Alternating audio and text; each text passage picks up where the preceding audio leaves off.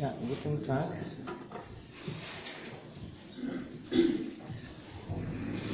Äh, vorletzte Sitzung, äh, Kritik Vernunft, also das Buch habt ihr gesehen, ist ein komplexes und enormes Buch. Äh, Kant hat das verfasst, er war quasi sächsisch und man kann sagen, Jahrzehnte philosophischer Arbeit fließen in diesem Werk, in dieses Werk hinein und äh, das haben wir immer wieder gesehen, wie äh, Reflexionen, Spekulationen des 50er, 60er und vor allem 70er Jahre im Werk wieder zu finden sind.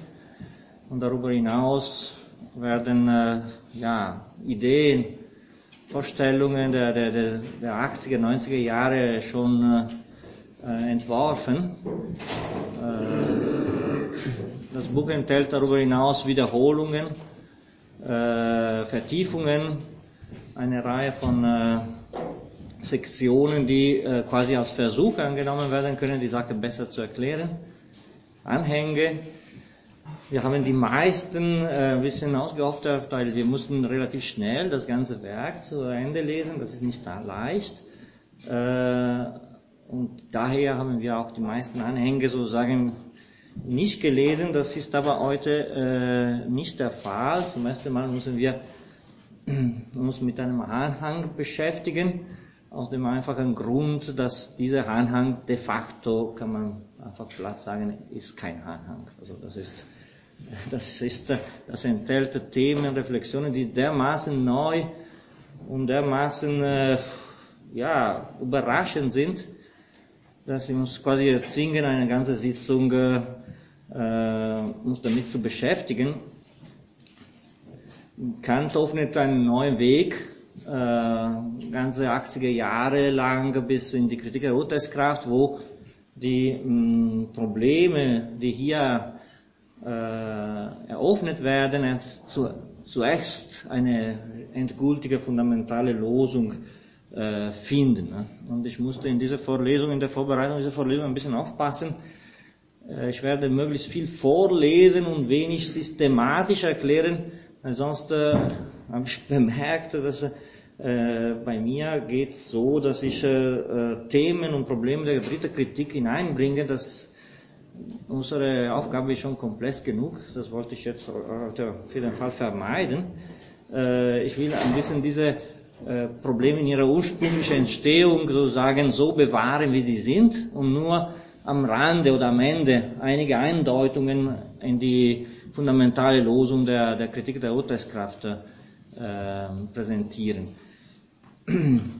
Aber äh, das, äh, das macht auch das Spannende in diesem Anhang, äh, dass es wirklich auf einmal uns in neue Dimensionen der transzendentalen Reflexion befinden, mit offenen Problemen, deren Losung noch zum Teil schon da ist, zum Teil nicht präsent ist. Also, warum jetzt ist das kein Anhang? Wir sind doch noch äh, in der transzendentalen Dialektik.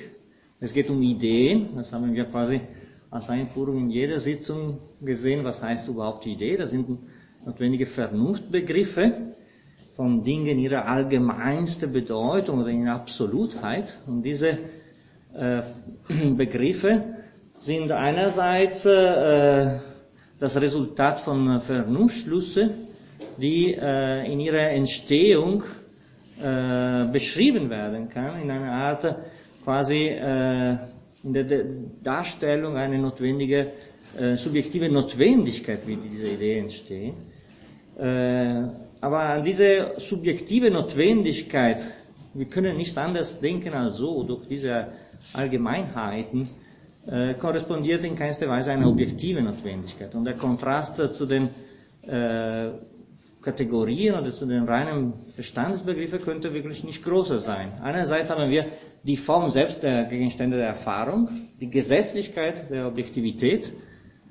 Äh, andererseits haben wir mit äh, Begriffe, deren Notwendigkeit eine bloß subjektive ist und die haben sogar keinen Bezug zu den Gegenständen der Erfahrung überhaupt. Die sind auch nicht so wie empirische Begriffe. Also die sind äh, diese Idee korrespondiert in der Erfahrung kein kongruierender Gegenstand. Also einerseits die objektive Notwendigkeit der Gegenständlichkeit überhaupt, andererseits äh, Vorstellungen, die überhaupt nicht in Bezug sind mit den äh, Gegenständen der Erfahrung. Also, und in dem Sinne haben wir gesehen, seit quasi einem Monat, die äh, negative äh, Auffassung Kants von diesen unterschiedlichen Formen der äh, Vernunftvorstellung. Also jetzt, in, erst in Anhang, müssen wir quasi in eine komplett andere äh, Dimension der Vernunftidee äh, kommen, die ist ja eine, eine, eine positive. Und äh, das ist äh, in einer gewissen Weise frappierend. Also diese, diese, diese Umkehrung in eine äh, doch positive transzendentale Bedeutung der, der, der Begriffe der, der transzendentalen Dialektik geschieht erst dadurch, dass fundamentale Begriffe der transzendentalen Philosophie neu definiert werden. Also wir hatten gesehen, wir hatten mit äh, konstitutive Prinzipien des, der, des Verstandes, jetzt werden wir mit äh, regulative Prinzipien der Vernunft zu tun haben. Also wir, wir müssen eine komplett neue Kategorie von Prinzipien hinzufügen, was wirklich eine, ein harter Sprung ist. Also wir, wir hatten gesehen, als wir die, die Analytik verlassen haben, dass wir unsere äh, konstitutive Prinzipien, ihre immanente Bedeutung nach so vielen Darstellungen entlang der ganzen Analytik der Grundsätze und davor in der transzendentalen Reduktion irgendwie unterbrechen mussten, um transzendente Prinzipien äh, zu thematisieren. Jetzt wird eine dritte Kategorie von Prinzipien, äh, und zwar in Anhang hinzugefügt, nämlich äh, Prinzipien, die äh, regulativ sind. Was heißt überhaupt regulative Prinzipien? Das müssen wir heute äh, sehen dass äh, diese, diese, diese, diese Änderung, äh, äh, diese Änderung korrespondiert auch eine, ein komplett neuer ähm, Gebrauch der Vernunft, welche nicht mehr ein rein konstitutiver ist, sondern auch ein regulativer Gebrauch der Vernunft ist. Also das heißt, äh, die Vernunft in der transzendentalen Analytik hatte die Funktion, das mannigfaltige Erfahrung unter die, die reine Formen des Verstandes quasi zu, zu, zu subsumieren, Schlüsse zu ziehen aufgrund von einer gegebenen Formlichkeit, das Mannigfaltige der, der Erfahrung und die Unterordnung der, der, der Materie unter die Form. Das war die, die konstitutive Aufgabe der Vernunft. Jetzt äh, haben wir mit einem regulativen äh, Gebrauch der Vernunft zu tun und wir müssen sehen, inwiefern die Ideen zu diesem Zweck eine, eine, eine positive Rolle spielen können. Also dass äh, wie gesagt, wir werden jetzt äh, relativ viele Zitate lesen, die äh, diese neue Dimension der, der transzendentalen Reflexion äh, zu beschreiben äh, versuchen. Also ich habe versucht, die möglichst Geschichte, sagen wir so, auszusortieren. Die betreffen nicht nur äh, erste Teil von der regulativen Gebrauch der Ideen der reinen Vernunft, sondern auch zum zweiten Teil des transzendentalen Handelns was äh, für heute nicht äh, zu lesen war. Also die, die, die, Grundfrage, die fasse ich ganz kurz zusammen, bevor wir mit unserer Lektüre anfangen. Äh, was heißt äh, konstitutive versus regulative Gebrauch der Vernunft? Ähm, welche, äh, welche, was heißt überhaupt, dass, äh, äh, ja, dass es konstitutive Prinzipien versus regulative Prinzipien definiert werden können. Welche sind diese äh, regulative Prinzipien? Äh, kann man überhaupt die, die, objektive Legitimität von diesen Prinzipien, diese regulative Prinzipien deduzieren? Ist eine Deduktion von diesen Prinzipien möglich?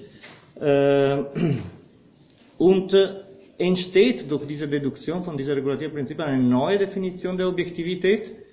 Und äh, vor allem, welches Verhältnis ist zu sehen zwischen diese regulative Prinzipien der Vernunft und die klassischen Ideen, die wir in der, äh, in der drei Teile der Dialektik gesehen haben, nämlich in der Psychologie, in der Kosmologie und in der Theologie soweit äh, getroffen haben. Nebenbei und konstitutiv und fundamental ist immer der Hinweis auf die Losungen, die erstmal in die Kritik der Vernunft äh, gegeben werden. Ja, weil das Problem ist ungefähr der, äh, das gleiche. Das Problem wird, sagen wir so, hier entworfen und zehn Jahre danach endgültig gelöst. Das Problem besteht, grob gesagt, darin, dass äh, durch diese Bestimmung der Objektivität in der Kritik einer Vernunft wird einerseits Zufälligkeit abgeschafft, weil alles fällt unter gewisse Regeln, unter gewisse Prinzipien, die das Objektive überhaupt definieren. Andererseits eine enorme, eine enorme Dimension des Zufälligen geöffnet. Das heißt, wir haben unsere Objektivität dermaßen sparsam und fundamental definiert, vor allem in Bezug auf eine Art, sagen wir so, äh, abstrakte mathematische und abstrakte physikalische Auffassung der Objektivität selbst, dass alles, was äh, äh die farbige Welt, unsere Erfahrung betrifft, quasi äh, nicht äh, zu Thema zu, zu kommen schien. Also das, äh, es, es öffnet sich aus der Dimension, aus der Perspektive der Kritik an der Vernunft vieles, was äh, zufällig ist.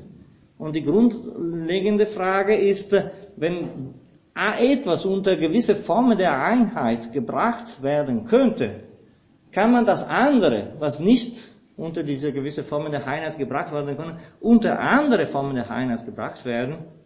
Das heißt, gibt es die Möglichkeit, andere Einheitsfunktionen, andere Regeln, andere Gesetze, wenn auch nicht zu erkennen, wenigstens zu denken, die uns äh, zu einer neuen Dimension des Objektiven äh, bringen, die äh, das Gesamte der Natur in ihrer Komplexität erkennen lässt oder wenigstens auf dem Weg der Erkenntnis diese Komplexität äh, bringt. Ähm, und äh, diese, diese Aufgabe, man sieht, dass es ist eine, eine, eine, eine fundamentale. Also man relativiert die Einheitsfunktionen des Verstandes durch eine neue Definition der Einheit selbst die äh, jetzt wenigstens gedacht werden muss. Und in der Kritik der Urteilskraft, aber wie gesagt, ich will das äh, nicht äh, gar nicht anfangen, in, der Richtung, in die Richtung zu gehen, wird durch das Prinzip der Zweckmäßigkeit die Fähigkeit der Urteilskraft überhaupt eine gewisse Ordnung in der Natur zu bringen. Äh, was heißt Zweckmäßigkeit? Äh, ist äh, äh in mehrere wichtige Stellen der Kritik der Urteilskraft zu lesen, zum Beispiel in Paragraph 10 findet man die beste, einfachste Definition. Äh, in diese Seite, die wir heute äh, lesen werden, kommt das Prinzip der Zweckmäßigkeit keineswegs vor, aber das Wort Zweck, Zweckmäßigkeit schon. Und man kann quasi andeuten an diese Losungen, die Kant zehn Jahre danach äh, in, in der Kritik der Urteilskraft gegeben hat. Außerdem die Hauptaufgabe die, die, für die Definition dieser anderen Formen der Einheit, das Mannigfaltige der Natur, wird nicht von der, vom, vom, vom Vermögen der Urteilskraft übernommen, sondern von der Vernunft selbst. Also äh, was äh, in der Kritik der, der, der, der Urteilskraft nicht mehr der Fall ist. Also wir haben heute mit zwei unterschiedlichen Gebrauchen der Vernunft zu tun. Einmal konstitutive, einmal regulative. Ja, das ist unsere Frage heute. Was heißt konstitutive, was heißt regulative Gebrauch der Vernunft? In der konstitutive Gebrauch der Vernunft, äh, die Vernunft basiert de facto auf die äh, Formen des Verstandes. Deswegen, äh, in den Zitaten, die wir jetzt lesen werden, äh, kontrastiert Kant entweder Verstand und Vernunft, also zwei unterschiedliche äh, Vermögen und äh, aufgrund deren auch zwei unterschiedliche Formen des Objektiven definiert werden können. Oder äh, zwei Formen des, äh, der, der, der, des Gebrauchs der Vernunft selbst. Also das ist ein bisschen schwammig, aber äh, am Anfang werden wir sehen, so war mit dem Verstand, jetzt kommt die Vernunft ins Spiel, in ihrer regulative Gebrauch. Oder man kann auch äh, zwei unterschiedliche äh, Bedeutungen des Gebrauchs der Vernunft selbst, entweder als konstitutiv oder regulativ, ähm, sehen. So, wie gesagt, wir lesen heute viel und ich kommentiere wenig, äh, aber doch einiges. Ähm, und ich habe versucht, die Zitate möglichst geschickt zu sortieren, damit man die, äh, die Eröffnung dieser neuen Dimension des Transzendentalen ein bisschen nachvollziehen kann. Ähm, und äh, auch äh, die wichtigsten Resultate äh, begreifen kann und die wichtigsten Probleme, deren Lösungen, wie gesagt, im Nachhinein äh, sich präsentieren werden. Und alles, ja, es ist immer ein Kontrast. Und oder, aber, jetzt was anderes. Also die Vernunft, schreibt Kant, am Anfang von, von der ersten Sektion des Anhangs, bezieht sich niemals geradezu auf einen Gegenstand, sondern lediglich auf den Verstand und vermittelt desselben auf ihren eigenen empirischen Gebrauch, schafft also keine Begriffe von Objekten, sondern ordnet sie nur. Man sieht schon, das ist eine, eine Entgegensetzung. Vernunft hat jetzt nicht die Funktion, Begriffe von Objekten überhaupt zu schaffen, so wie die Kategorien das gemacht haben, die Form der Objektivität überhaupt, sondern bezieht sich auf das Resultat der, der, dieser, dieser Arbeit des Verstandes und ordnet sie nur und gibt ihnen diejenige Einheit, welche sie in ihrer großmöglichen Ausbreitung haben können. Das ist in Bezug auf die Totalität der Reihen. Ja, das äh, eine andere Einheit der, der, der Einheit, äh, die für, für, für die Funktionen des Verstandes äh, unbegreiflich war. Und die Vernunft ordnet das Resultat der, der, der Arbeit des Verstandes äh, in Hinsicht auf die Totalität der Reihen selbst. Wie dieser, der Verstand, äh, das mannigfaltige Objekt durch Begriffe äh, vereinigt, so vereinigt jene, die Vernunft, ihrerseits das mannigfaltige der Begriffe durch Ideen. Also wie der Verstand äh, durch Begriffe die, die Dinge synthetisiert hatte in ihrer Objektivität, so die Vernunft äh, nutzt die Idee, um andere Einheiten zu stiften. Ich behaupte demnach, die transzendentalen Ideen sind niemals von konstitutiver Gebrauche. Dagegen haben, aber haben sie einen vortrefflichen und unentbehrlichen notwendigen regulativen Gebrauch.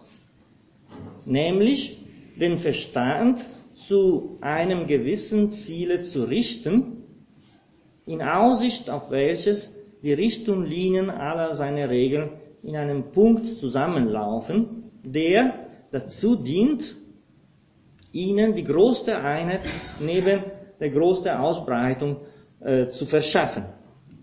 Also, was macht diese, äh, die Vernunft? Also, die einigt, also vereinigt äh, das Mannigfaltige,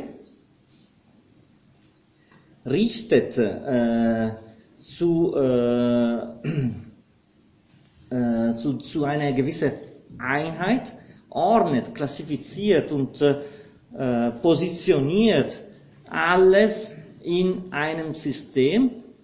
Äh, das heißt, schafft eine neue Dimension der Vereinheitlichung des Gesamten, die äh, auf der Basis der Arbeit des Verstandes äh, definiert wird, aber in keinster Weise dieser ein, erste Form der, äh, der Synthese äh, widerspricht. Man kann sagen, ja, die, neben der transzendentale Gesetzlichkeit des Verstandes, was ein Objekt überhaupt sein muss, um überhaupt ein Objekt zu sein, entsteht jetzt das Problem, in Momenten und Funktionen der eine andere Form von Gesetzlichkeit, die man, könnte man nennen eine empirische Gesetzlichkeit, und die Vernunft äh, durch die Ideen gibt die Richtlinien für die Definition von dieser neuen Form von, von, von, von, äh, von Gesetzlichkeit.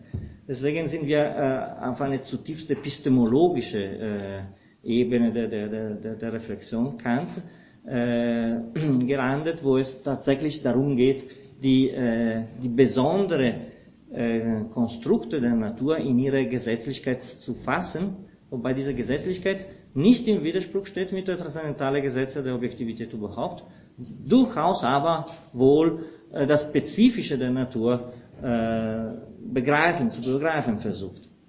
Und die Idee äh, hat diese, äh, die, diese Funktion, also diese, diese andere äh, Dimension der Vereinheitlichung zu, zu, zu proponieren. Ja.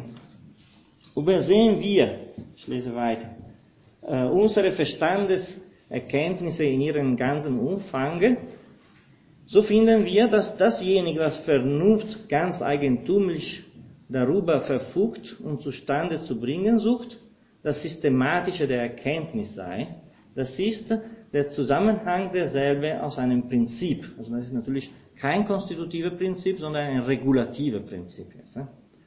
Ähm, diese Vernunfteinheit setzt jederzeit eine Idee voraus, nämlich die von der Form eines Ganzen der Erkenntnis.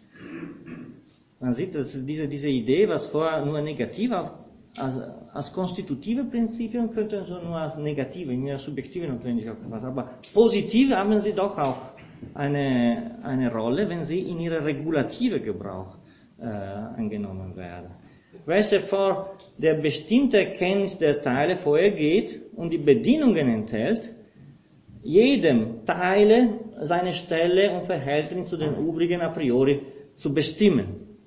Diese Idee postuliert demnach vollständige Einheit der Verstandeserkenntnis, wodurch diese nicht bloß ein zufälliges Aggregat, sondern ein nach notwendigen Gesetzen zusammenhangendes System wird. Ja, das ist die fundamentale Unterscheidung zwischen Aggregat und System.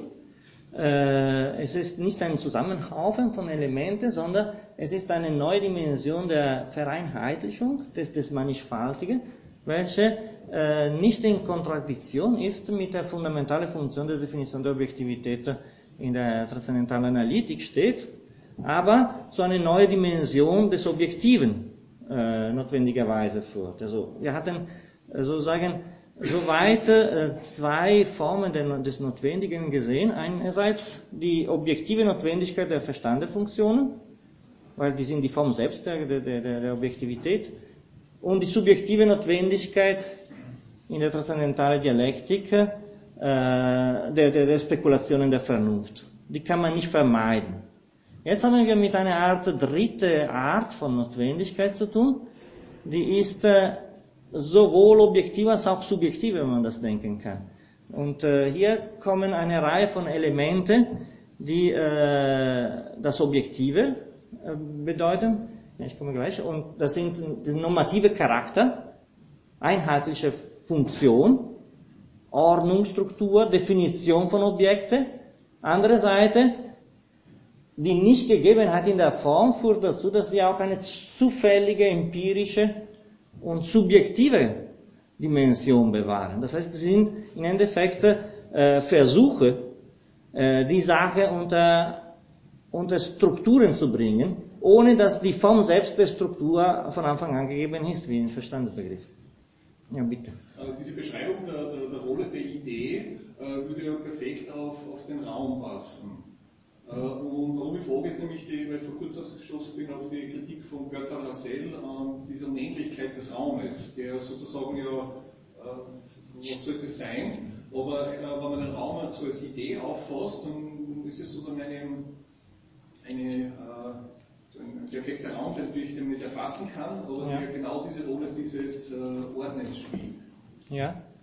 Ja, also das, das, es war in der Tat so, dass wir immer wieder das Wort regulative Gebrauch in andere Teile des Kritiks, äh, der Kritik gefunden habe, weil du darfst weiter teilen. Das ist ein regulatives Prinzip unserer Umgehen mit der Materie, nicht nur mit dem Raum. Also die, die Möglichkeit, irgendwie aufgrund eines Prinzips eine gewisse Handlung in Gang zu setzen. Äh, die hatte, sagen wir so, eine fundamentale Rolle in der Definition des Infinitums zum Beispiel, in der unendlichen Teilung der Materie.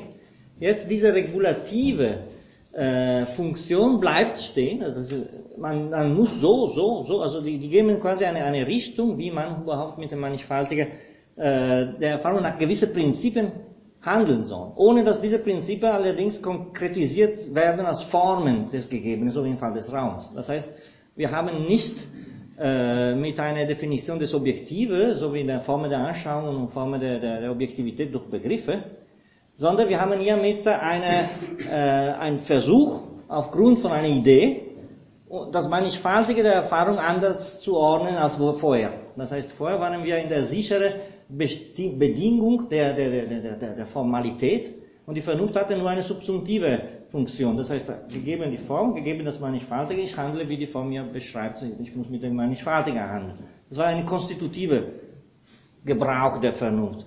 Jetzt haben wir eine regulative, weil diese Idee, die wir erstmal nur negativ eingeführt haben, spielen doch eine positive Rolle in Umgehen mit dem Material, wenn sie neue Formen der Einheit stiften. Das heißt, alles, was wir in der Mathematik und in unserer so, allgemeine Physik nicht begreifen könnten, alles, was übrig bleibt, die ganze biologische, chemikalische, die ganzen Wissenschaften, die sich nicht in diese, sagen wir so, schwarz-weiß abstrakte Definition des Objektiven, was wir in der Analytik gehabt haben, müssen, können nicht in ihrer Zufälligkeit äh, verlassen werden. Wir brauchen eine, äh, eine neue Dimension der Einheit, äh, wenn auch diese Dimension nicht gegeben ist durch feste Formen. Äh, das wird dazu führen, dass äh, der konstitutive Gebrauch der, der, der Vernunft, in der Kritik an der Vernunft, eine regulative Funktion der Urteilskraft äh, definiert wird, die sich selbst ihre Gesetze schafft. Das heißt, auch da, wo ich nicht äh, Formen habe, muss ich trotzdem in der Lage sein, sagen wir so, nach einheitlichen Prinzipien zu arbeiten, weil sonst geht, geht alles verloren. Und das sind erste Versuche, diese äh, Selbstschaffung der Gesetzlichkeit in der Reflexion über, das Besondere. Das werden wir gleich sehen, dass äh, das, was sich fundamental ändert, ist, äh, ist das, was wir, sagen wir so, als, als, als gegeben haben, also die Gewissheit. Hier schreibt Kant, wenn die Vernunft ein Vermögen ist, das Besondere aus dem Allgemeinen abzuleiten, so ist entweder das Allgemeine schon an sich gewiss und gegeben, das war soweit immer der Fall. Ne? Alle unsere Prinzipien hatten eine Allgemeinheit gegeben und gewiss. Das sind die Formen des Verstandes und die Formen der, der, der Sinnlichkeit. Und aus denen erfordert es nur Ultraskraft zur Subsumption. Ja? Das, ist, das war die Funktion der Ultraskraft. Subsumieren das Gegebene empirische und das Formale definiert. Also der Transzendentalphilosoph sagt, welche die Formen sind. Und die Urteilskraft hat eine subordinierte Funktion. Sie muss einfach die Arbeit der äh, Übertragung des gegebenen empirischen unter gewisse Formen. Und das war die eine Funktion der Urteilskraft. Aber die Urteilskraft kommt in eine ganz andere äh, Fähigkeit definiert, nämlich sich selbst ihre eigenen Gesetze zu, zu, zu geben äh, und subsumieren auch da, wo nicht die Formen gegeben sind, die diese Subsumption tendenziell, äh, grundsätzlich möglich machen. Und das Besondere wird dadurch notwendig bestimmt. Ja, das war eine, eine klare, feste Bestimmung, was heißt Objektivität überhaupt. Dieses will ich den apodichtischen Gebrauch der Vernunft nennen, oder, äh, oh nein, dieser oder muss man groß betonen, oder das, ist, das war das apodistische Gebrauch der Vernunft, welche nur eine Arbeit der Urteilskraft war in, in, in, in Spiel des Material und des Formale gegeben. Und auch der Raum war äh, als Form, als gegebene Form der, der, der Anschauung schon gegeben und die Vernunft musste einfach äh, mehr neue Problemfälle aufgrund von dieser formalen Basis äh, lösen. Aber jetzt gibt es was, eine, eine ganz andere, eine, eine ganz andere äh, Problemstellung. Und deswegen diese Oder muss man wirklich sehr stark sagen. Oder das Allgemeine wird nur problematisch angenommen. Das heißt, es wird nicht äh, als gegeben, sondern problematisch und ist eine bloße Idee. Das Besondere ist gewiss. Also die Gewissheit, das Wort gewiss, vorher äh, oben betrifft das Allgemeine Gewiss sind die Formen, des, was das überhaupt ein Objekt sein muss. Es muss eine Quantität, eine Qualität, eine Relation zu anderen Gegenständen. Raum und Zeit gaben uns die Gewissheit des Allgemeinen der Anschauung. Jetzt das Einzige, was bleibt als gewiss, ist, ist die Besonderheit des, des empirisch gegeben. Aber die Allgemeinheit der Regel zu dieser Folge ist noch ein Problem. Das ist diese problematische äh, des Allgemeinen, diese Problematisierung der Allgemeinen, diesen will ich den hypothetischen Gebrauch der Vernunft äh, nennen. Das heißt, wir haben äh, hier die Kontraposition zwischen Subsumption und Reflexion. Äh, Subsumption ist einfach ein Spiel zwischen äh, Materie und Form oder Sub, das Subsumieren des Materialen unter das Formale. Die Reflexion äh, ist, äh, startet mit der Gewissheit des Empirischen und landet wieder bei der Gewissheit des, des Empirischen, ohne auf die Idee der notwendigen Einheit des Gegebenen zu verzichten.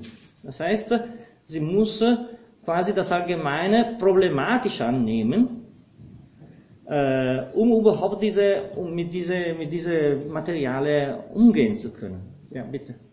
ähm, im apodiktischen, also im Gebrauchsvernunft auf das Besondere, liegt aber ja noch immer eine äh, Ungewissheit, ja. die wir einfach im empirischen, einer empirischen Auseinandersetzung mit der Welt haben. Ja. Inwiefern ist also der apodiktische Gebrauch der Vernunft notwendig, inwiefern ist der nicht ebenfalls äh, in, in, in, in problematisch, insofern wie wir zu keinem ähm, absolut sicheren äh, äh Ergebnis kommen können. Ja, also Kant sagt, es gibt keinen Widerspruch zwischen der, äh, eine, eine, eine sichere, eine gewisse Einheit der Funktion des Verstandes und diese gewisse Einheit, die wir jetzt einführen, die wir als solche quasi postulieren, ohne die zu haben. Also wir müssen machen, als ob wir die hätten. Wir müssen versuchen, das Mannigfaltige, das, das Zufällige äh, zu ver, in eine Einheit zu finden, die als solches nicht gegeben. Deswegen spricht Kant oft von einer gewissen Einheit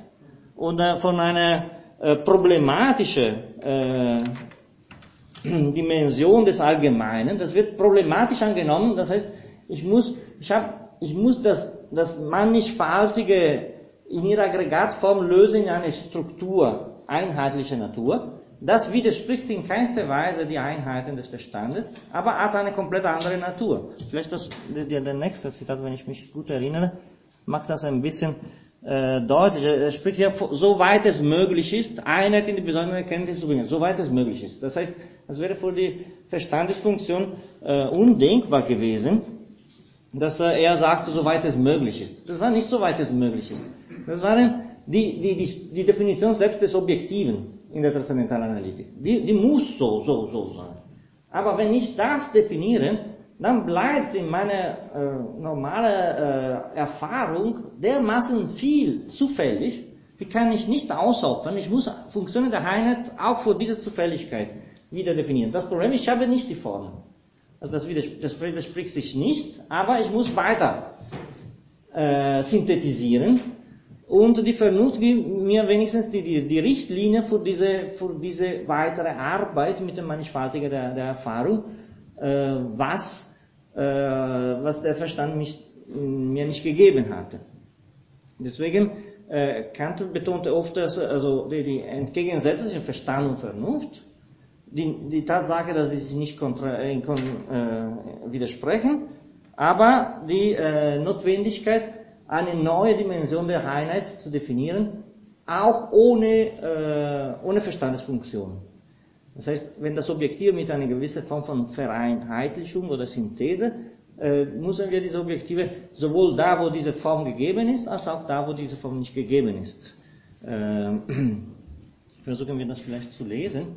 Äh, der hypothetische Gebrauch der Vernunft aus zum Grunde gelegten Ideen als problematische Begriffe ist eigentlich nicht konstitutiv, nämlich nicht so beschaffen, dass dadurch, wenn man nach aller Strenge urteilen will, die Wahrheit der allgemeinen Regeln, als, die als Hypothese angenommen worden, folgen.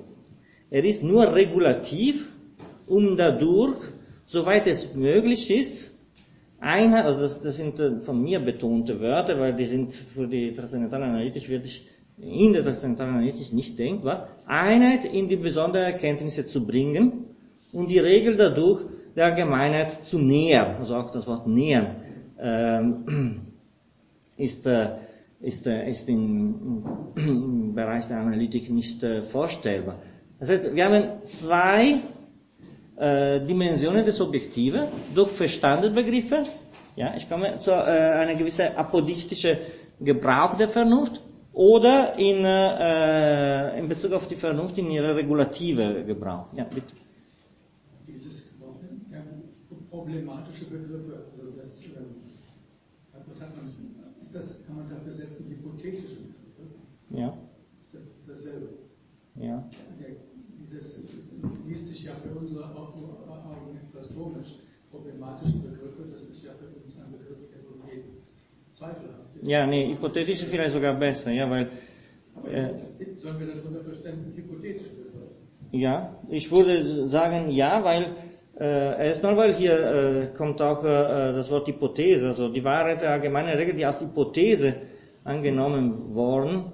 Äh, er ist nur hypothetisch, ich mache im Sinne eines Als-Ob-Struktur, die wir später treffen werden. Das heißt, ich mache als ob ich äh, das unter andere Strukturen verstehen könnte, um das besser zu verstehen.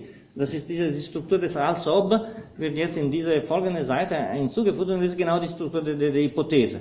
Um etwas zu verstehen, muss ich äh, zum Beispiel in Bezug auf die theologische Idee der, des Dasein Gottes machen, als ob es ein Konstrukt der, der höchste Intelligenz wäre. Das heißt, ich mache, ich setze eine, eine hypothetische Struktur, die äh, aufgrund einer Zweckmäßigkeit mir die Sache äh, erklärlich macht, äh, obwohl mir die, die Gesetzlichkeit nicht gegeben ist. Das sind, ja, das sind Hypothese, wenn man will.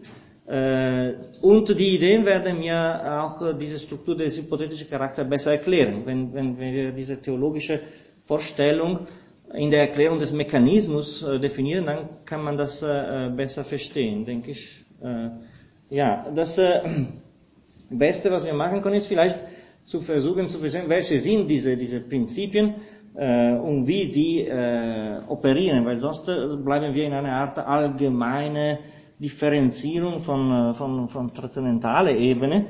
Es gibt natürlich im ersten Teil des transzendentalen Anhangs eine, eine eine ausführliche Auflistung von logischen Prinzipien, die haben diese transzendentale Bedeutung.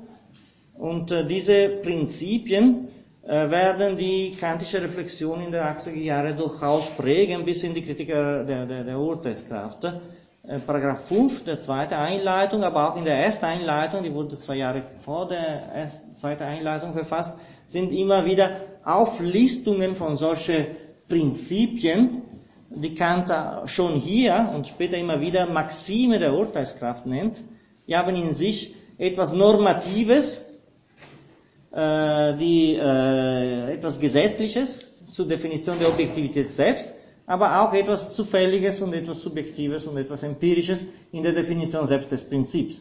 Deswegen sind diese Auflistungen in der Kritik der Urteilskraft immer offen. Also der Unterschied zu, zu, den, zu den Kategorien des Verstandes ist, dass es gibt nicht eine feste Struktur, sondern äh, die enden immer mit unter, unter gleichen mehr und so weiter und so fort. Das heißt, die sind abhängig von, von Kontexten, in denen diese Prinzipien definiert werden. Also die behalten ihre einheitliche Funktion, die stiften Objektivität, aber Sie sind nicht als solche gegeben in ihrer Notwendigkeit, sondern sie sind subjektiv.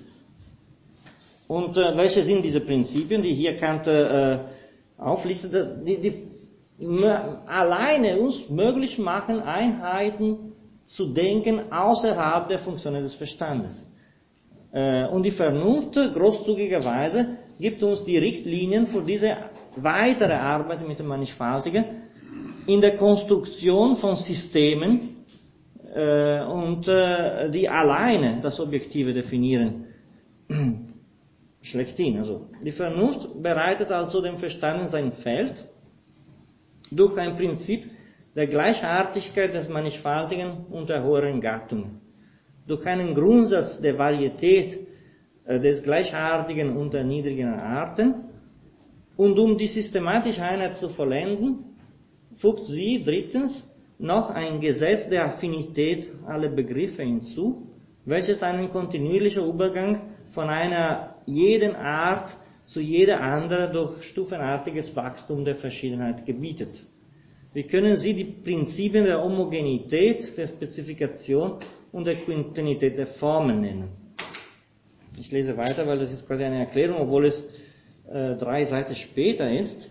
Äh, das erste Gesetz also verhutet die Ausschweifung in die Mannigfaltigkeit verschiedener ursprünglichen Gattungen und empfiehlt die Gleichartigkeit.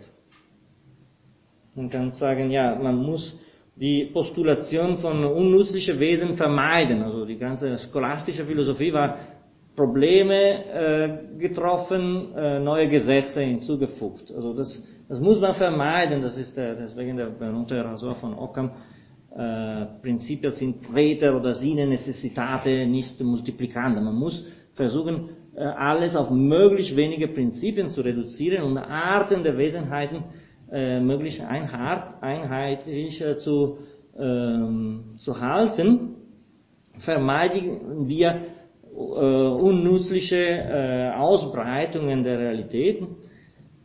Das zweite schränkt aber, das ist genau das Gegenteil. Wenn ich eine Komplexität habe, die muss ich aber nicht vermeiden. Also ich muss versuchen, alles Mögliche auf eins zu reduzieren, aber wenn ich das habe, muss ich nicht vermeiden, das, das auch zu spezifizieren. Das sind quasi gleich äh, entgegengesetzte äh, Prinzipien. Also man muss äh, die unterschiedlichen Fälle äh, auch in ihrer Besonderheit äh, in Betracht nehmen, Prinzip der Spezifikation schränkt dagegen diese Neigung zur Einhelligkeit wiederum ein und gebietet Unterscheidung der Unterarten, bevor man sich mit seinem allgemeinen Begriffe zu den Individuen wendet. Das dritte vereinigt jede beide, indem sie bei der obersten Mannigfaltigkeit dennoch die Gleichartigkeit durch den stufenartigen Übergang von einer Spezies zu anderen vorschreibt. Also die Kontinuität äh, das war ein Thema in der Leibnizianischen Biologie und bei Leibniz selbst, äh, Charbonnet, also non datur vacuum formarum, alles ist in kontinuierlicher äh, äh, Übergang von einer zu anderer Art, das hatte Kant schon in der Postulat des empirischen Denkens, durch die äh, radikale Aussortierung von jeder Form von, von, von, von, von Vakuum. Also es gibt in der Natur keinen Sprung oder kein, kein, keine Leere keine, kein Hiatus oder auch kein Anfang oder auch kein Ende. Alles ist äh, in kontinuierlicher Beziehung zu, andere, äh, zu dem anderen zu sehen. Und äh, diese dritte Prinzip äh, ist äh, derjenige der Kontinuität der Formen. Also das dritte vereinigt jede ähm, beide, indem sie bei der Obst der Mannigfaltigkeit dennoch die Gleichartigkeit durch den stufenartigen Übergang von einer Spezies zu der anderen vorschreibt, welches eine Art von Verwandtschaft und verschiedenen Zweige anzeigt, insofern sie insgesamt aus einem Stamm entsprossen sind. Also diese Maxime, äh, die Definition von Maxime kommt jetzt später, aber die sind Maxime. In der Urteilskraft definiert diese Prinzipien als Maxime der Urteilskraft haben eine sowohl normative notwendige als auch eine subjektive empirische Charakter. Das heißt, wir müssen mit der Natur äh, so umgehen, dass wir Gesetze definieren, auch wenn wir diese Gesetze nicht haben. Also, weil das Gesetzliche und das Normative und das Notwendige definiert das Objektive schlechthin. Wenn ich das habe, gut, das ist der, der, die Hilfe durch die Transzendentalphilosophie schon hinreichend. Die Transzendentalphilosophie hat mir gesagt, was Objektivität überhaupt ist. Aber wenn ich äh, die Tierreiche oder die Pflanze oder die, auch die Chemikalien, die, die Natur in ihrer Komplexität äh, begreifen will, dann sind äh, Formen der Stiftung von Einheit notwendig, die nicht verzichten auf eine Definition der Objektivität als Notwendigkeit und Festlegung von einer Gesetzlichkeit, aber die haben diese Gesetzlichkeit in sich nicht. Äh, das heißt, diese Gesetzlichkeit ist nicht an sich gegeben. Es ist eine ständige Suche. Deswegen ist eine, äh, ja, eine gewisse Einheit, eine Postulierung der Einheit, eine Suche nach Einheit. Das ist immer diese Arbeit der, der, der, des Versuchens zu verstehen und die Idee gibt mir die Richtung. Die Idee, die Vernunft dient dazu, mir die, die Instrumente, um überhaupt diese Arbeit anzufangen. Natürlich das äh, wird sich profilieren in der äh, sogenannten Definition des Prinzips der Zweckmäßigkeit in der Kritik der Urteilskraft. Die wird quasi eine, eine bessere Losung darbieten, indem man eine ganz andere Form von Kausalität hinzufügt. Also wir haben soweit immer mit einer Kausalität des, der, der, der Objekte, eine Ursache-Wirkung-Beziehung zu tun, aber die Zweckmäßigkeit ist eine Kausalität des Begriffes selbst in Ansehung des Objektes, wovon es Begriff ist. Das ist eine, eine Kausalität komplett anderer Natur, die Kant als Prinzip äh, hinzufügt für die Definition der Notwendigkeit von dieser Maxime der Urteilskraft. Das heißt, in der Kritik der Urteilskraft, Paragraph äh, 10, äh, findet ihr eine, eine Definition, was heißt Zweckmäßigkeit. Und es ist natürlich so, dass gewisse äh, Phänomene der Natur lassen sich nicht anders verstehen als aufgrund von dieser Zweckmäßigkeit. Ich muss wissen, was ich will. Um ein Beispiel zu machen, will ich eine Vorlesung halten, ich muss wissen, was ich was ist mein Ziel, um überhaupt das Objekt überhaupt zu schaffen nach diesem Begriff, was ich habe von dieser Vorlesung. Das heißt, das Resultat in einem normalen Konstrukt ist immer gegeben durch den Begriff, was in, in, in, nachhinein die Sache möglich macht. Und da, wo meine kausale Verhältnisse mechanisch nicht hinzukommen können, muss ich andere Formen der Kausalität hinzufügen und machen als ob äh, die Natur äh, zum Beispiel äh, nach gewisser Absicht konstruiert worden ist. Also das heißt, ich, äh, ich thematisiere alles aufgrund einer komplett anderen Definition des, des Prinzips der Kausalität. Ja. Das stellte sich vor der Teleologie als eine eigene Gesetzmäßigkeit. Ja, genau. Das ist äh, der Fall. Die Frage ist nur, inwiefern hier diese Theologie schon thematisiert wird. Aber das ist eine, eine, eine Wiederaufnahme eines Begriffes, der Begriff der Theologie, das im 18. Jahrhundert eher vernachlässigt und äh, beseitigt worden. Äh, aber aus einer äh, transzendentalen Perspektive, als subjektive Prinzip der Verständlichkeit überhaupt der Welt. Das heißt, ich mache als ob es so wäre, weil das ist ein subjektives Prinzip für die Verständlichkeit überhaupt der Gegenstände. Das heißt, die Urteilskraft, um Ordnung in der Natur zu, zu bringen, muss nach dem Prinzip der Finalität machen, als ob die Natur gewisse Zwecke hätte.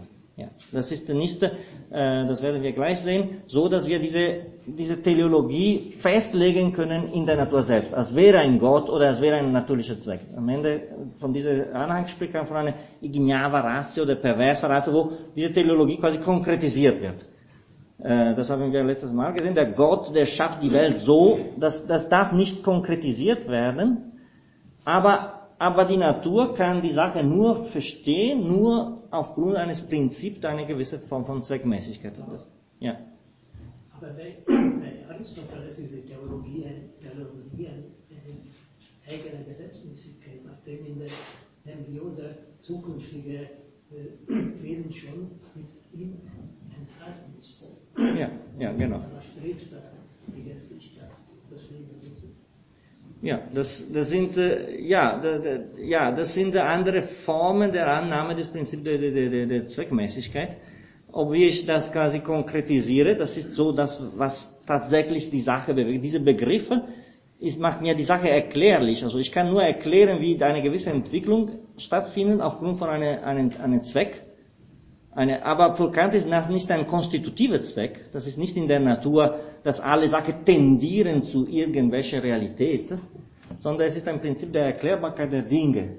Das heißt, ich versuche nicht, sagen wir so, quasi eine Art Kraft des Zweckes in der Beschreibung der Kausalität, sondern ich versuche die, eine andere Form von Kausalität aufgrund von Begriffen zu definieren und überhaupt, ich mache eine als-ob-Struktur, ich mache als-ob, es so wäre, als wäre so eine, eine Art äh, Konstrukt. Ich, ich, ich postuliere quasi eine, eine, eine Struktur der Zweckmäßigkeit, die ich aber nicht äh, konkretisiere in der Realität. Ich mache, ich, um zu verstehen, wie ein, ein, ein organisches Produkt funktioniert, mache ich also, es gewisse Zwecke hat. Ohne das aber in eine teleologische Struktur der Welt selbst äh, oder in eine äh, Absicht des Kreatums oder in eine Intention einer ersten Urheber zu fixieren. Das sind die einzige Möglichkeit, überhaupt mit gewissen Konstrukten umzugehen, die ich nicht rein kausal begreifen kann. Das heißt, ich habe regulative Ideen, die mir quasi helfen in der Erklärung, aber die transzendieren nicht diese äh, subjektive Dimension und können nicht konkretisiert in eine, in eine Zweckmäßigkeit der Welt an sich. Äh, ich bleibe, sagen wir so, verlassen und äh, rekurrieren auf eine andere Ordnung der, der, der, der Kausalität. Ja, also, das ist äh, im Prinzip das Gleiche, aber auch ganz das andere, würde ich sagen. Ja. Die, die, die Frage ist, inwiefern dürfen wir überhaupt darüber sprechen, weil Kant ja, äh, sind nur die Ansätze zu diese, zu diese, äh, zu diese Dimensionen, die er noch nicht, also das Wort Zweck kommt am Ende ganz zufällig, oder nicht zufällig, aber nur am Rande, Jetzt versucht er eine regulative Rolle der Vernunft, durch ihre Idee wir mal, Prinzip der Einheitlichung. Du kannst von aggregate Systeme machen, wenn du diese Idee der Vernunft in, in, ins Spiel bringst. Du kannst die Sache anordnen, anders, als wie die Verstandesbegriffe dir geleistet haben. Aber die Zweckmäßigkeit selbst wird äh, noch nicht thematisiert. Es, es geht jetzt nicht um ein Prinzip der Zweckmäßigkeit, sondern nur um regulative Prinzipien. Ja, bitte.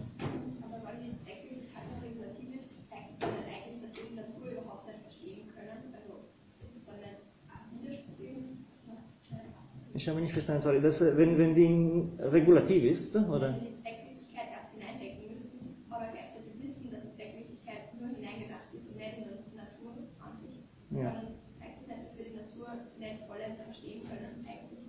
Ja. Ja, also da, da, die Natur an sich nicht, aber soweit wir verstehen wollen, dann müssen wir äh, entweder Gesetze haben oder machen, als ob es Gesetze gäbe. Äh, das heißt, unser Umgang mit der Objektivität ist immer gebunden an gewisse Formen der, der Einordnung. Äh, ob wir die als konstitutiv für die Objektivität selbst oder als regulativ, aber diese Formen der Einordnung geben uns das, was wir verstehen, nennen. Das heißt, wir können nicht anders. Das ich jetzt ganz sagen. Wie die Sachen wirklich sind, wissen wir nicht. Aber wir, um überhaupt zu verstehen, müssen wir nicht nur die Dimensionen der Einheit äh, ins Spiel bringen, die wir per Präparat durch die Verstandesformen haben, sondern auch in, in was üblich bleibt in dieser Welt an Haufen an zufällige Gegenstände, auch immer wieder unsere Arbeit auf der Suche nach gewissen Formen des Einheitlichen machen, um überhaupt Strukturen zu stiften, die das für uns das Objektive sind. Deswegen Kant trennt quasi äh, in seiner Deduktion, das werden wir gleich sehen, zwei, zwei Formen des Objektiven.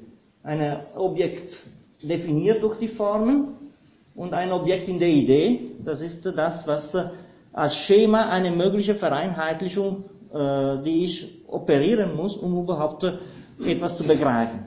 Sonst lasse ich alles verloren, aber begreifen heißt ordnen, strukturieren, äh, Prioritäten setzen, äh, teilen.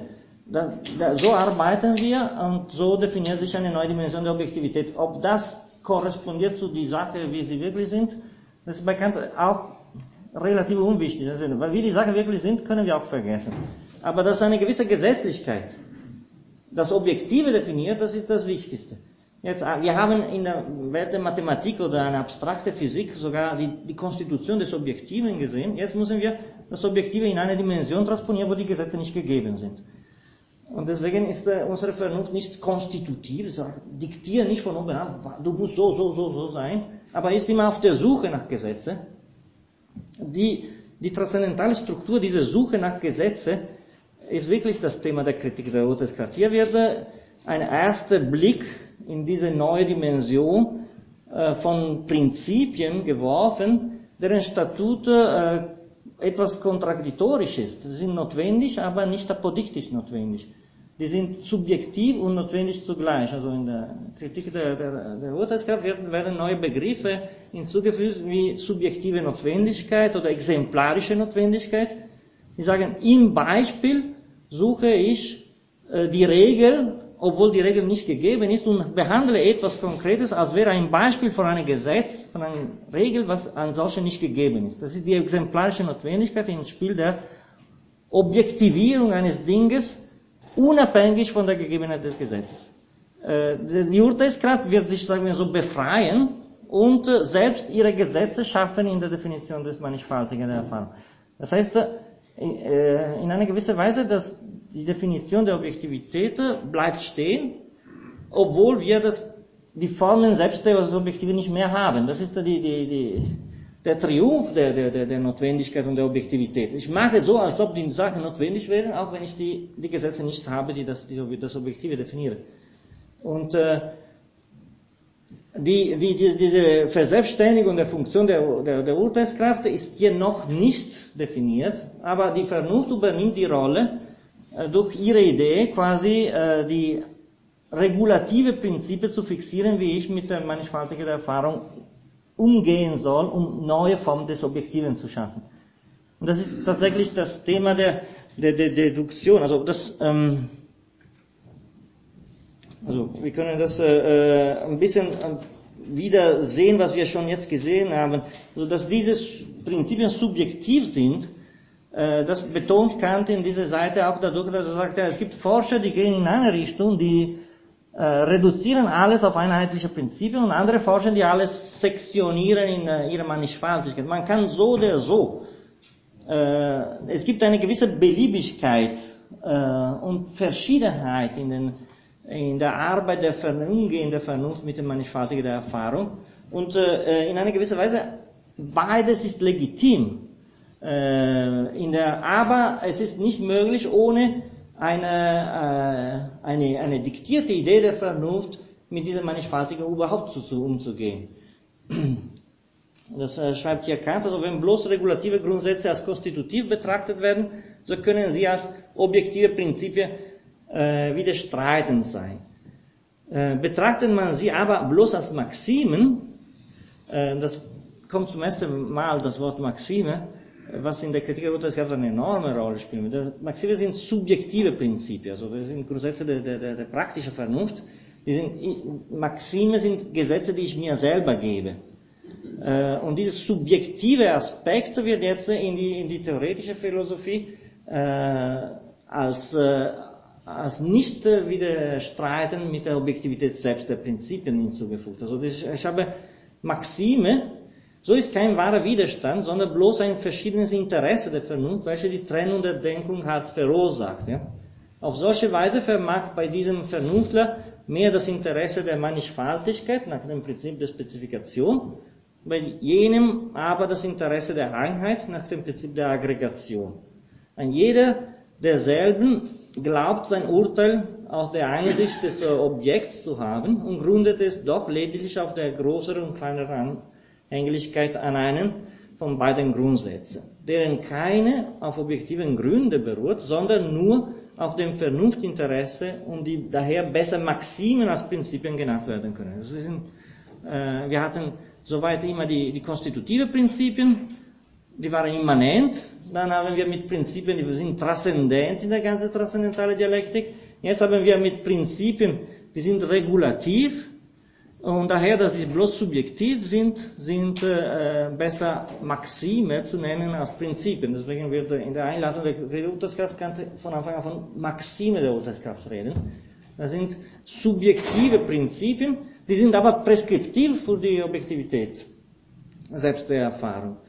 Und äh, ja, und das ist genau das, was, äh, was, was jetzt gefragt worden ist. Also das Ding an sich, das schreibt ja ganz, ganz am Ende, bleibt äh, tief verborgen. Also wie, wie die Sachen wirklich sind, also äh, die Beschaffenheit des Gegenstandes, äh, es ist genau so wie in der, in der Analytik. Wie die Dinge wirklich sind, äh, können wir äh, vergessen.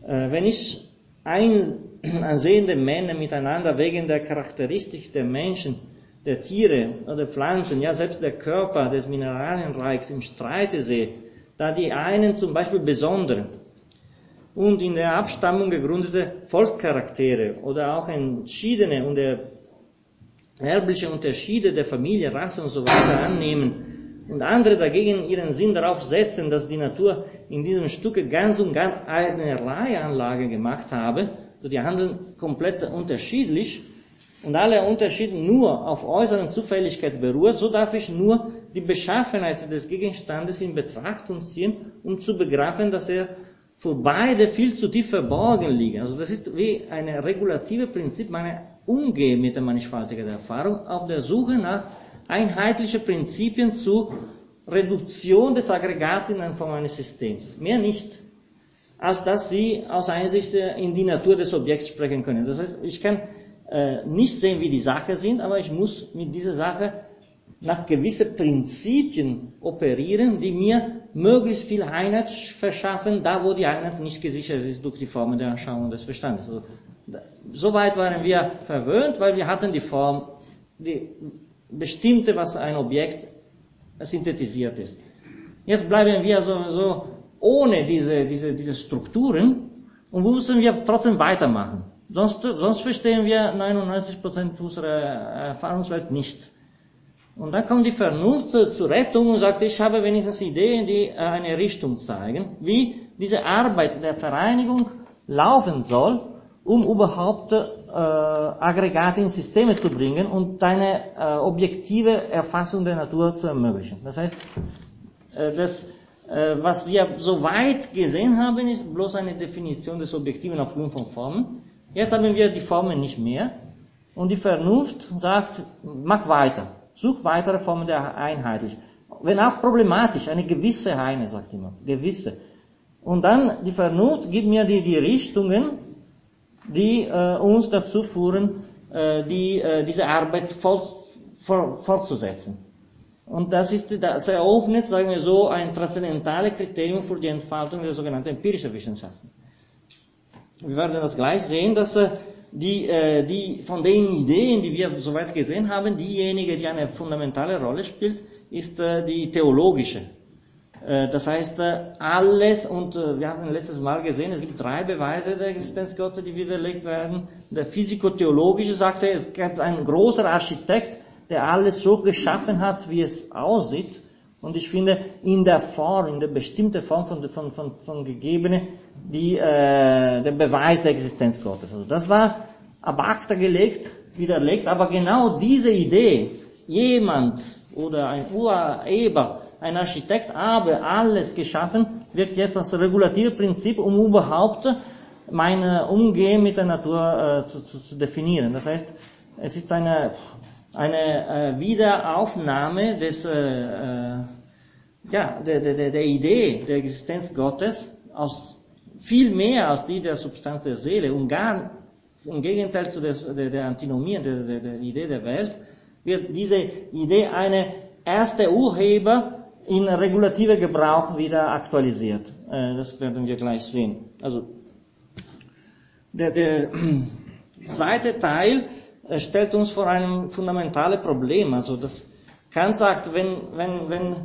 äh, wenn überhaupt diese Prinzipien eine, eine, eine Objektivität haben wollen, dann müssen sie auch deduziert, so wie die Kategorien. Also das heißt, die, die, ihr Gebrauch muss äh, gerechtfertigt werden. Ist es überhaupt möglich, äh, solche äh, Prinzipien der Vernunft in ihrer regulative Gebrauch zu deduzieren, das ist auch eine Sache, die wir erstmal hier geöffnet und gelöst in der Kritik der Urteilskraft. Da sind Deduktionen unterschiedlicher Art, Paragraph 5 der Seite der, letzten Einleitung, und in den unterschiedlichen Sektionen sind tatsächlich Deduktionen solcher Maxime der, äh, der Urteilskraft.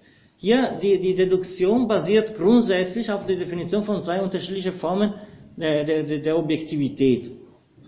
Aber am Anfang von zweiter Sektion stellt sich uns ganz vor das Problem der, der Deduktion. Er sagt, man kann sich eines Begriffs a priori mit keiner Sicherheit bedienen, ohne seine transzendentale Deduktion zustande gebracht zu haben. Das, das, müssen wir machen. Also wenn es legitim ist, der Gebrauch von dieser Maxime oder von diesen Prinzipien regulativer Natur, dann müssen sie auch deduziert werden.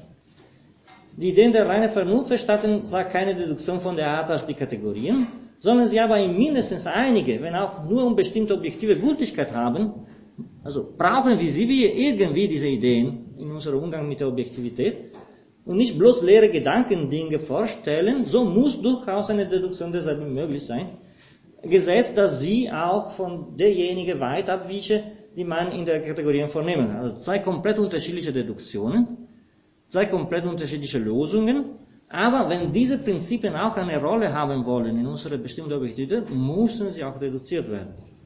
Das ist die Vollendung der kritischen Geschäfts der Vernunft. Und dieses wollen wir jetzt übernehmen.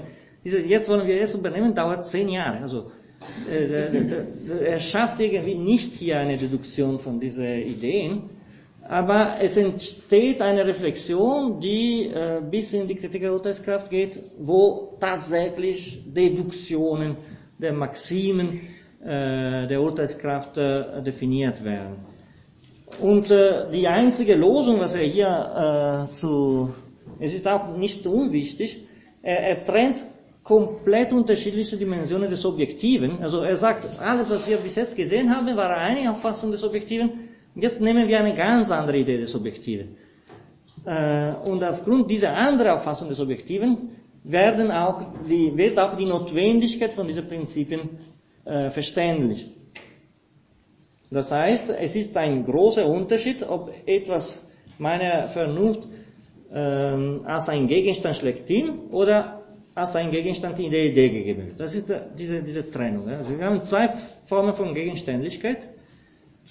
In dem ersten Falle gehen meine Begriffe dahin, den Gegenstand zu bestimmen. Das haben wir mehrmals gesehen. Im zweiten ist es wirklich nur ein Schema. Also das Wort Schema hat jetzt nichts zu tun mit Schematismus, aber das ist äh, beeindruckend. Also der Kant jetzt definiert einen äh, Gegenstand äh, in seiner Objektivität als ein Schema.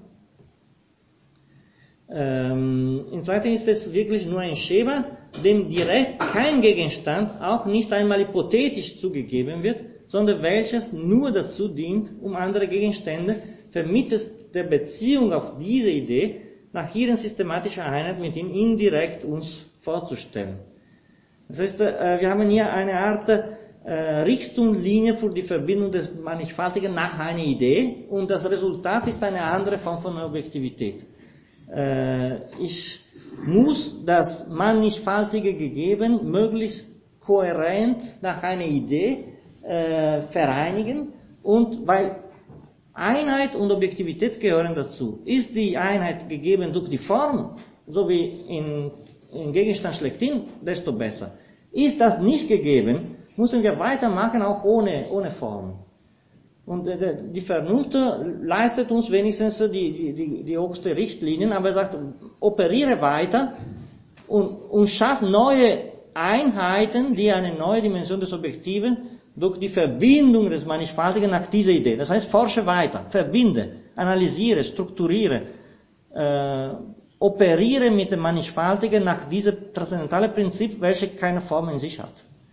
Das heißt, äh, bleiben wir nicht so bei der mathematischen und äh, erst physikalischen Definition der Objektivität, sondern gehen wir weiter in, in die Komplexität der Formen der empirischen Wissenschaften. Und wenn wir auch nicht mehr Gesetze haben, haben wir wenigstens Richtungslinien für unsere Operationen, die das Objektive definieren. Für mich aber nicht an sich natürlich. Ja. Aber es steckt, steckt ganz stark Dynamik drin oder so eine Rekursion. Ich bin auf die Frage von Kollegen zurück auf das, das was heute apodiktisch ist und, und heute hypothetisch ist, kann morgen schon wieder anders sein.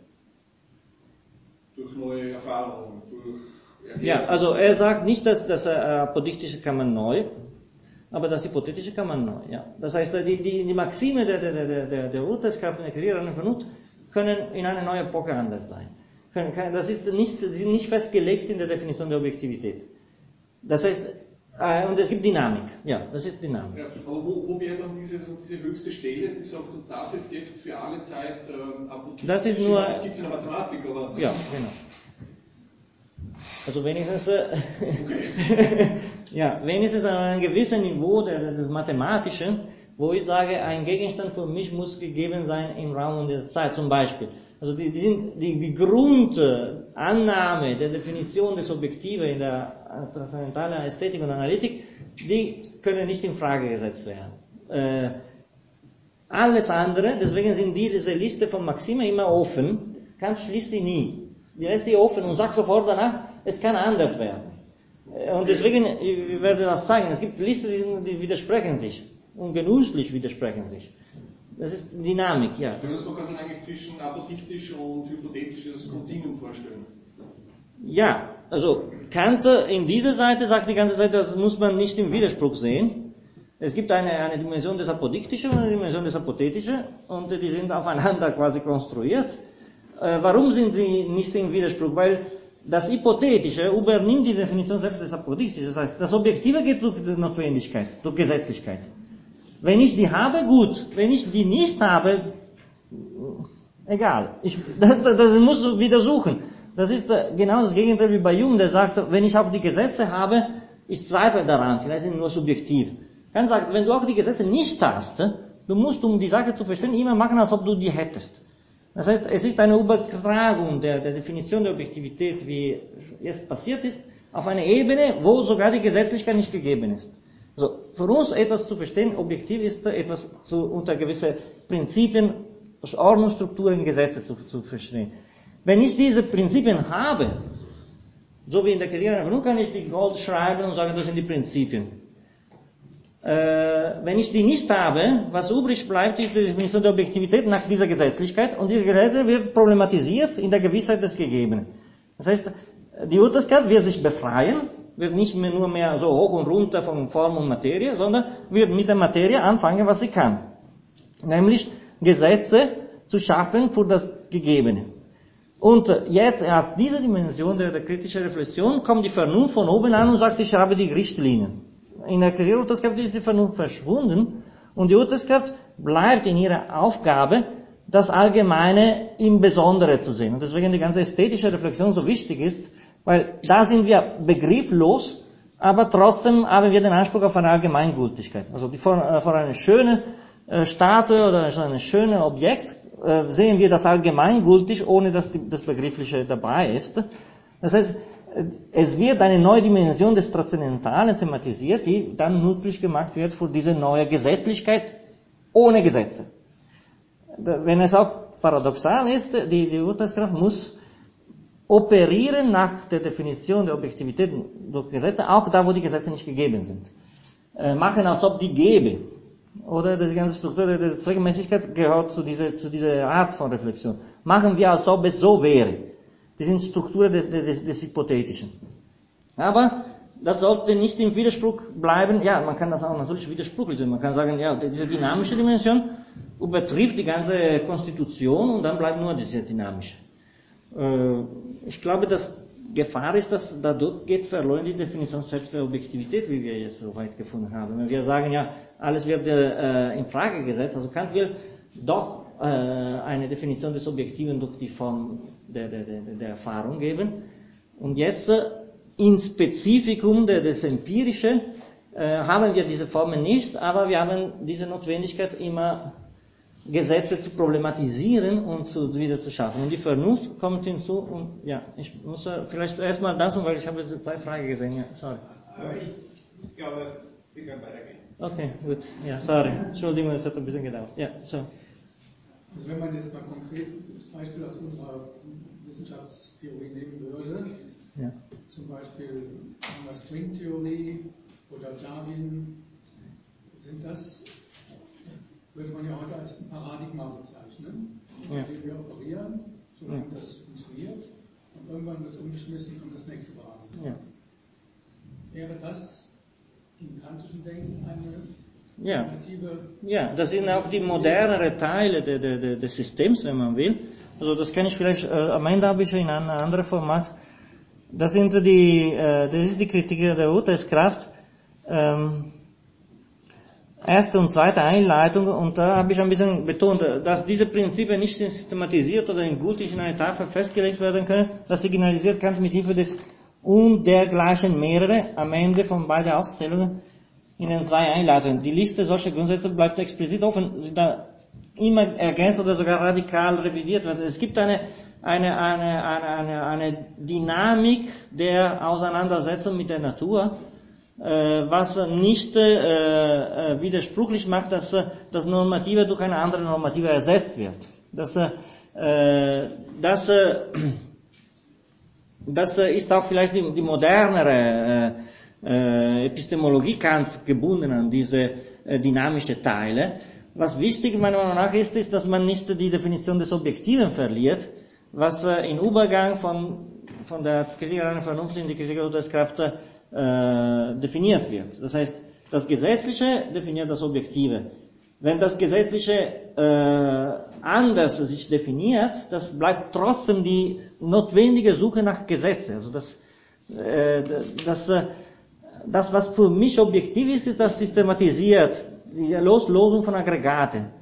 Äh, diese äh, notwendige äh, Suche nach Formen der, der, des Einheitlichen bleibt als Definition des Objektiven, auch wo diese Form problematisch ist. Wo das Gewisse ist nur das Gegebene und, das, äh, und die reflektive Arbeit schafft immer neue Gesetze. Äh, das heißt, äh, wir haben eine neue Definition der Objektivität in der generellen Vernunft gewonnen und dann haben wir eine neue Dimension, wo das Gesetz nicht äh, festgelegt wird, sondern paradigmatisch äh, offen bleibt aber nicht in dem Sinne, dass, dass das Notwendige nicht das Objektive definiert. Desto mehr, wenn ich das Objektive nicht habe, muss ich mich immer auf der Suche nach diesem Objektive machen und muss noch eine Erklärung finden. Das heißt, das Notwendige definiert das Objektive, auch wenn das Notwendige nicht gegeben ist. Und ich immer äh, ja, in die, in die, ja. Also die Generalisierungstendenz in der heutigen Physik ist vielleicht ein Paradebeispiel für eine ja. Ja. Ja, genau. Genau so ist es. Ja, ja, das würde ich auch sagen. Das, ist, das, äh es geht in diese Richtung. Also immer in einer, einer Generalisierung. Mhm. Verschiedene Ideen. Mechanik, die Relativitätstheorie, Quantenmechanik und, und, und, und Rapplinsche Feldtheorie, das ist alles in Verallgemeinung. Ja. Ja, sehr schön, danke. Das ist äh, in der Tat äh, nicht nur meine Meinung nach, das sind ja die modernen Aspekte der kantischen Philosophie, die hier äh, definiert werden. Diese äh, Definition durch Ideen, also äh, dass die eine Richtung geben, äh, ist typisch von Anhang, wird in der Kritik der Urteilskraft quasi, quasi vergessen. Also die Vernunft mit ihrer Idee, die die Richtunglinien für das Operieren mit dem Mannigfaltigen, wird komplett durch das Prinzip der Zweckmäßigkeit äh, ersetzt. Das heißt, es wird in eine Strukturierung der Begrifflichkeit im Besonderen äh, als, äh, als Form der, der, der Erklärung äh, definiert. Aber das sind im Endeffekt eine Art Transposition in eine andere Sprache. Im Endeffekt äh, haben wir ja hier Prinzipien der Forschung, die uns zeigen, welcher Weg ge äh, gemacht, äh, ge gefolgt werden muss zu Definitionen von Prinzipien, die unsere Auseinandersetzung mit Objektivität schlechthin definieren. Das heißt, äh, der eine Wissenschaftler kann in der Spezifizierung gehen, der andere kann in eine andere Richtung. Die, die Idee leistet alle diese Richtungslinie und äh, fordert dazu, dass das Mannigfaltige immer unter Prinzip der Einheit ge gefunden wird. Das heißt, äh, es ist nicht eine Anmaßung an empirische Data, sondern es ist immer zur Bestimmung der, der, der, des Normativen. Das Normative definiert das Objektive. Aber was für ein Objektive, Normative, wenn wir das nicht mehr haben, dann bleiben wir nur mit der, mit der, mit der, mit der Linie, die uns sagt, in diese Richtung äh, muss das Normative gesucht werden. Und äh, es wird nicht äh, festgelegt, so wie wir vorher hatten, und die Vernunft kommt in eine großzügige, aber distanzierte Ebene und sagt, ja, weiter forschen, weiter suchen, weiter, äh, ja, das, das, äh, das könnte ein bisschen so wirken, als wäre jetzt ein Widerspruch zu alles, was wir bisher gemacht haben, wo wir äh, die Formen so äh, gepflegt haben. Aber diese, hätten wir das nicht gemacht, dann hätten wir nicht diese Definition der Objektivität, die, die, die, die, die überlebt diese, diese, dieser Übergang in die Kritik der, der, der Urteilskraft. Das heißt, das, das Gesetzliche ist dermaßen fundamental, dass es wird auch da wieder behauptet, wo die Gesetze nicht sichtbar sind. Und deswegen sind wir an unterschiedliche Paradigmen zugeliefert, immer auf der Suche nach Gesetzen, die äh, das Objektive definieren, auch wo die Gesetze, äh, wie im Fall von dieser Proto-Dimension des Ästhetischen und des Physikalischen in der Kritik der Vernunft äh, gegeben ist. Da waren die Formen und das, äh, das Gesetzliche kann auch problematisiert sein in seiner äh, Abwesenheit. Das ist da genauso auch in der praktischen Philosophie. Das praktische Gesetz ist als solche nicht gegeben, aber ich handle so, dass meine private Maxime eine allgemeine Gültigkeit haben und ich kann zu notwendige durch die Verallgemeinung. Ich handle so, als wäre meine private Dimension eine Allgemeingültigkeit. Die Allgemeingültigkeit hängt von einer Notwendigkeit. Die Notwendigkeit als solche ist nicht gegeben. Aber ich muss immer mich entprivatisieren ins Allgemeine äh, um überhaupt das Objektive zu definieren. Äh, und das, äh, das Manko an Gegebenheit der Gesetzlichkeit äh, öffnet äh, neue Horizonte des Objektiven, schließt ihn nicht aus. Ja, das, ja bitte. In der modernen Wissenschaftstheorie wird ja der soziale Faktor sehr stark betont. Also dass, solche, ja. dass das eben eine Community ist, die sich jetzt auf bestimmte Forschungsrichtungen und bestimmtes Paradigma eben einigt, ja. das dann kollektiv verfolgt und im sozialen ja. Prozess aushandelt, was man jetzt als Wahrheit oder als Richtung da einnimmt.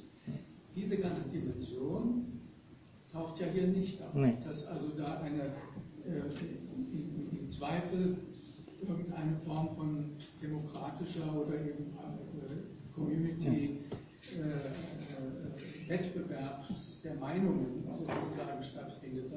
Ja, no, noch nicht hier. Also in der Kritik der Urteilskraft kommt das Wort Sensus communis, fundamental wichtig. Die Deduktion selbst der, äh, basiert auf die Definition einer Allgemeinheit, äh, die äh, unabhängig ist von der Gegebenheit des Gesetzlichen. Also ich, ich verlange, dass äh, äh, ein Urteil zu, zu Schönheit eines Gegenstandes für alle gilt, ohne zu wissen, auf welche Basis, auf welche begriffliche Basis dieser Urteil abhängig ist. Aber die, die, diese, diese, diese Fähigkeit, das eigene Urteil als äh, verallgemeinungsfähig zu definieren, ist das, was diese Dimension der Kommunität überhaupt definiert, die eine äh, Objektivität in sich enthält. Äh, und das ist genau, äh, das A priorische ist normalerweise bei Kant immer mit zwei Begriffen assoziiert, notwendig und allgemeingültig. Da, wo das Notwendige nicht gegeben ist, ist die Dimension der Allgemeingültigkeit fundamental, immer wichtiger, um überhaupt äh, das Notwendige ins Spiel zu bringen, ohne das zu haben. Ich mache so, als ob es äh, gegeben wäre, aber ich verlange eine, eine, eine, eine Zustimmung. In, in ästhetischer Bereich sowie auch in, äh, in naturwissenschaftlicher. Das heißt, äh, die, die, die Zustimmung der anderen ist genau das, was äh, zwischen den zwei Bereichen des Empirische und des Normative äh, eine, eine offene Spiel äh, ermöglicht. Und deswegen ist die Urteilskraft ganz fundamental, diese Begriffe. Ganz stark war das ja eben bei dem Zitat, das wir vorhin hatten, wo es eben ging, Rassismus, und ein bisschen plakativ, Rassismus oder völkische Theorie über die Menschen ja. gegen egalitäre Theorie über die Menschen. Ja. Wo er dann zu dem Schluss kommt, das, können, das kann, man, kann man nicht wissen, das können wir nicht äh, ableiten. Das stand, das war doch äh, das, das Zitat. Ja, das geht quasi in eine gegensätzliche Richtung, sagen Sie, ja. Auch da muss es doch dann irgendeine Form einer sozialen Abstimmungs, äh, politisch-sozialen Abstimmungsmethode geben, die dann in solchen Fällen, wo wir es naturwissenschaftlich nicht erfahren können, dann eben äh, eine Allgemeingültigkeit herstellen. Würde ich auch sagen. Also manche und manche, sagt er. Aber taucht nicht auf bei.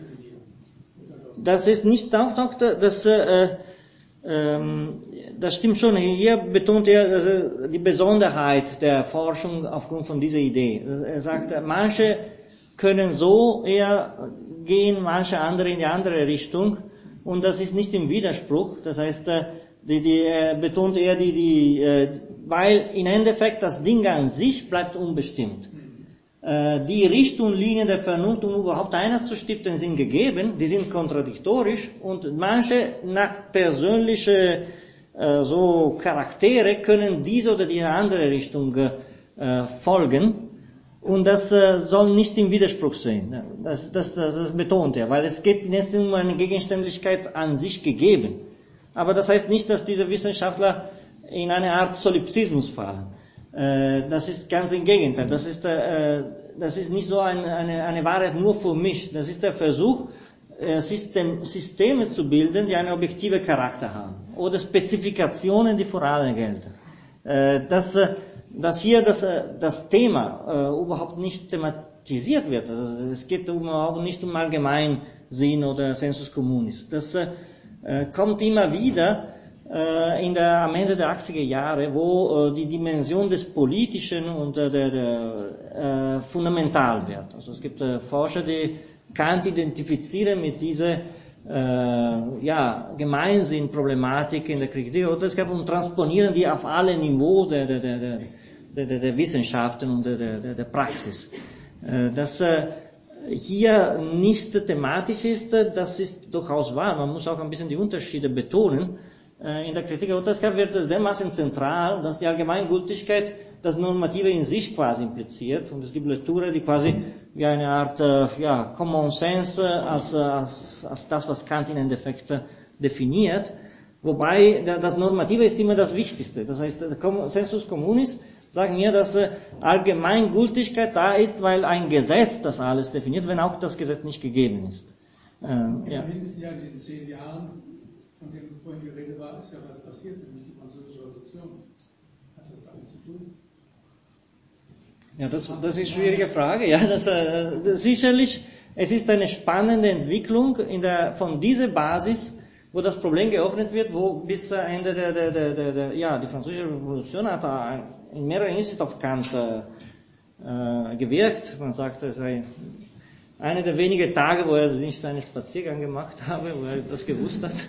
Also nee, das ist eine, eine, eine, eine, eine maßgeblicher so Einfluss in mehrerer Hinsicht. Also es sieht so aus für Kant, als hätte sich äh, die Vernünftigkeit der, der Entwicklung der Menschheit selbst äh, entblößt durch die französische Revolution. Ich weiß, dass es einen Fortschritt gibt. Das wäre quasi, als hätte die Vernunft äh, sich in ihr Gesicht gezeigt. Also die französische Revolution hat eine, eine enorme äh, Bedeutung äh, für Kant, dass er definiert das Erhabene schlechthin äh, als äh, Eröffnung von einer anderen Dimension der, der, der Geschichte. Äh, das äh, ist, äh, ja, das ist ein, ein bisschen eine problematische, eine problematische Geschichte zu sehen, inwiefern die Probleme, die wir jetzt erstmal hier treffen, in der Entwicklung Kants zu dieser Losung, die wir in der Kritik der Lutherskraft finden, noch bestimmt sind. Also das ist sicherlich ein eine Wechsel von, von, von transzendentalen Untersuchungen, nicht mehr die, nicht mehr die, die Vernunft bleibt im Vordergrund, sondern die Urteilskraft was hier Kant macht, das sage ich ganz kurz, ich habe noch eine Minute, äh, ist, äh, das will ich nur ganz kurz erwähnen, äh, dass äh, er ähm, äh, behauptet am Ende vom zweiten Teil des Anhangs, dass äh, in keinster Weise äh, die, äh, die, die kosmologische Idee, diese Funktion als regulative Prinzipien haben können, sondern nur die psychologische und die theologische. Und dann in, in, in den Seiten, er vergisst auch die, die, die psychologische und lässt nur die theologische Dimension.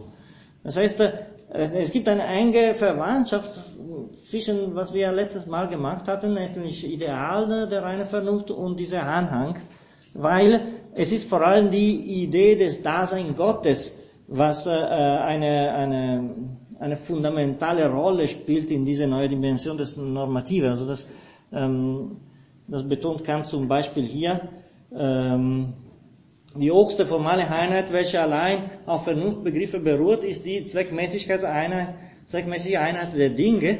Und das Spekulative, da kommt auch das Wort Zweckmäßigkeit zum ersten Mal ins Spiel. Und das spekulative Interesse der Vernunft macht es notwendig, alle Anordnungen in der Welt so anzusehen, als ob sie, das Wort als ob wird in der Kritik, das ist absolut fundamental, sie aus der Absicht einer, höchsten Vernunft entsprossen wäre. Ein solches Prinzip eröffnet nämlich unsere auf das Feld der Erfahrungen angewandte Vernunft ganz neue Aussichten nach der leologischen Gesetze der Dinge der Welt zu verknüpfen und dadurch zu den großen systematischen Einheit derselben zu gelangen. Das heißt, das ist diese theologische Dimension, die wird in eine transzendentale Form komplett umgewandelt in diese regulative gebraucht. Das hatten Sie in Ihrer Frage letztes Mal sogar angedeutet. Äh, dass es auch in der Richtung, nicht nur im Sinne der Moralität, gibt es neue äh, Formen der, der, der, der Rolle des Dasein Gottes. Und Kant schließt seine, äh, seine Anhang mit der äh, Festlegung von äh, Formen der äh, quasi Konkretisierung äh, der Präsenz von dieser äh, Oxdistanz, das ist die Ignava Ratio, äh, der Fehler, der daraus entspringt, dass man die Idee eines höchsten Wesens nicht bloß regulativ, sondern, welches der Natur eine Idee zuwider ist, konstitutiv beruht, äh, ist die faule Vernunft. Also würde man das konkretisieren, als wäre wirklich wie ein Konstrukt, der, der, als wäre Gott als Architekt und Urheber tatsächlich da, als objektiv gegebene Gegenstand, um zu verstehen, warum die Sachen so sind und alles, das ist eine, ein, ein Fehler. So wie auch ein Fehler ist, diese Zweckmäßigkeit zu konkretisieren. Das ist ein bisschen, äh, das nennt Kant perverser Ratio. Das heißt, wir vergessen, dass diese Idee eine bloß regulative äh, Bedeutung haben für die Ermöglichung unserer einheitsstiftenden Forschung. Einheit macht Objektivität und diese Idee geben uns die oberste Regelung, Regeln zur Definition von dieser Form des Objektiven. Das ist eine reine subjektiv-transzendentale Dimension, die nicht vergessen werden soll, sonst fällt man sofort in eine Art, ja, wenn man will, auch Spinozismus oder Konkretisierung im Reale der, äh, der Idee des höchsten Wesens. Ja, äh, das äh, sind mehr Probleme, die hier geöffnet werden als gelöst, weil das betrifft wirklich ein äh, anderes Werk, der, der kantische äh, Philosophie daher, aber das war unmöglich, das einfach so zu vergessen, ohne das zu thematisieren. Also im Bereich der Kritik der Urteilskraft äh, werden diese Themen durchaus besser dargestellt. Und es ist interessant zu sehen, wie Kant schon hier einen Blick in diese Richtung hat. Das prägt zutiefst seine weitere Forschung in der 80er Jahre. Ja, vielen Dank und bis zum nächsten Mal.